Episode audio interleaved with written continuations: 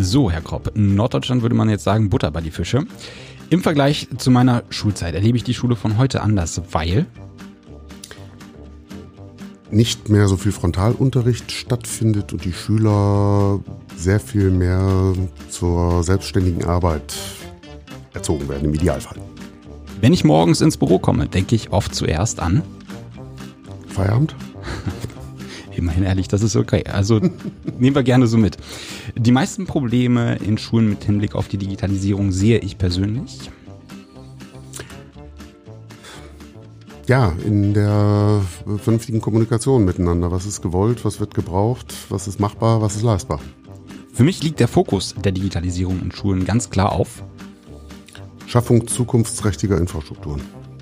Das Feedback der Lehrer zur Digitalisierung in Schulen war bisher für mich sehr unterschiedlich, aber überwiegend positiv. Die ausgeliehene Hardware von Schülerinnen und Schülern ähm, behandeln Sie als wäre es? Behandeln die Schüler? Genau. Zum Teil nicht unbedingt das Eigentum, sondern ja, wird auch viel Mist mitgemacht. Grundsätzlich bedeutet die Hardware bei der Digitalisierung was genau? Das ist ein Werkzeug. Durch den Digitalpakt erhoffe ich mir einen breiteren Horizont, den das Internet bieten kann.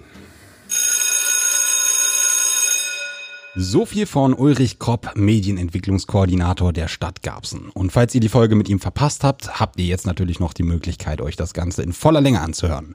Die nächste Folge, die kommt auch schon ganz bald und da sprechen wir mit einer Dame aus einem der größten Verlagshäuser Deutschlands. Also seid gespannt.